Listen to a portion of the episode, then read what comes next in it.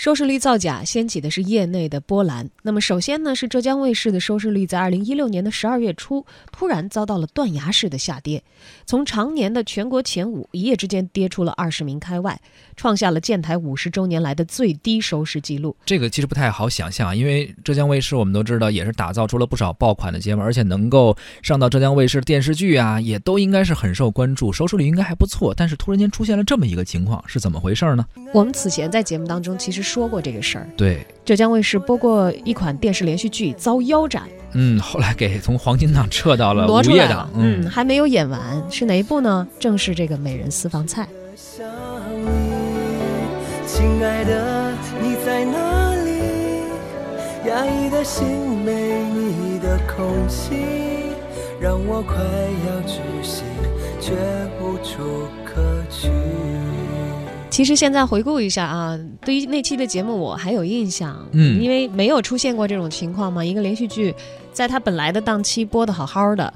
对，当时我们还分析了很多原因，但是我们当时的分析主要是从作品本身，或者说从艺术方向去分析的吧。说它的是因为呃时间隔了一段时间，还是因为他们的演员，还是因为剧本，或者说是导演的艺术等等，还是从主要是探讨业务。对，还有一点就是当时我们所了解到这个连续剧遭腰斩和挪档期的一个根本的原因，就是它的收视率太低了。对，基本上我们没有去质疑过这样的一个结果。是，但是后来是不是真的低？应该是那个节目没过了两天吧，也就是隔了两天的时间，大概我们马上又说了一个，当时是一个消息，就那个时候《美人私房菜》的剧组官方就曾经发了个算是个声明或者一个发声吧，就是说我们这次之所以收视率低，就是因为我们没有买收视。率当时提出了这么一个概念，而且是发表了公开的声明的哟啊。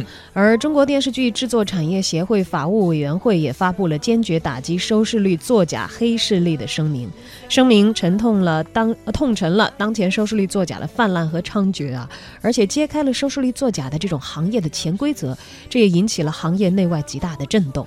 这个买卖收视率啊，可能不是这个行业的人不一定了解，但是如果你在这个行业中，你肯定会知道，它其其实这种行为是一个潜规则，只比呃，即便是一些制作比较精良啊，还算是比较用心出品的作品吧，他也要去买，就是千方百计的不惜提高自己的成本，就是好像这部分钱买收视率的钱已经成为他创作成本的一部分了。如果你不去买的话，那么可能就无法达到电视台对于你收视率的。这个要求，因为电视台它就看收视率，对，就是收视率好，我才会继续播你的剧集。对，不好，你看连腰斩这种事情都出现了。对你更不要说以后的合作。如果你的这个出品确实不错，收视率很高，电视台也受益，那么未来咱们再合作，再去买你的价格可能还会高，不会说给你压价。如果你数数据不好的话。停播以后可能还不跟你合作了呢。这有点像什么？我觉得有点像我们上学的时候考试啊。如果你是一个学习成绩其实并不是特别优异，不是学霸学神那种，次次都拿高分的。嗯，你的同学也不全都是这样，但是他们作弊比你厉害啊。对，是。就是你要不要作弊呢？你跟着他们作弊，可能你的分儿也会好看一些。嗯。但是你要是不作弊，你你就垫底吧。这种情况也逼得很多，呃，有一些剧组说我们其实打算好好的做一些不错的东西，但是我。们也不得不去购买收视率，不然我们连上播的资格都没有。所以说呢，有些人本来是想用心用力去做戏，到了最后呢，都不得已的去作弊哈。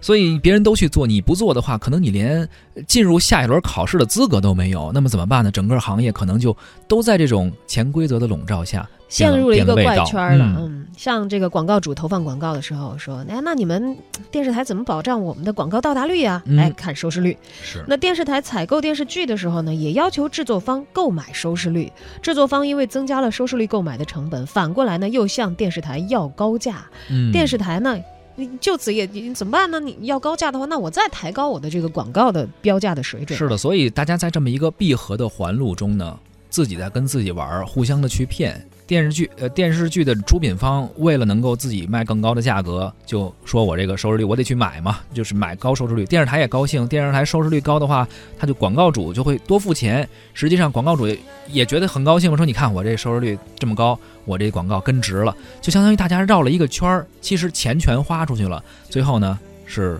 做了一个整个的一个谎言。哎呀，电视台采用收视率的方式啊来考量节目的质量，不是一天两天了啊，现在也成为了这个行业内。共通的一个标准。你可以直接的说，收视率就几乎是电视节目和广播节目的一种通用货币性质的东西。很多人就说这个数据能够告诉你真相。你可以非常直观的、准确的去了解，通过数据去了解一个节目的好坏，一个电视台的这个竞争力或者市场占有份额的高低啊。特别是在质量评估和这个竞争力的评价当中，用数据来说明问题，往往看起来是非常简洁，也是非常直观，也是非常客观的一个手段。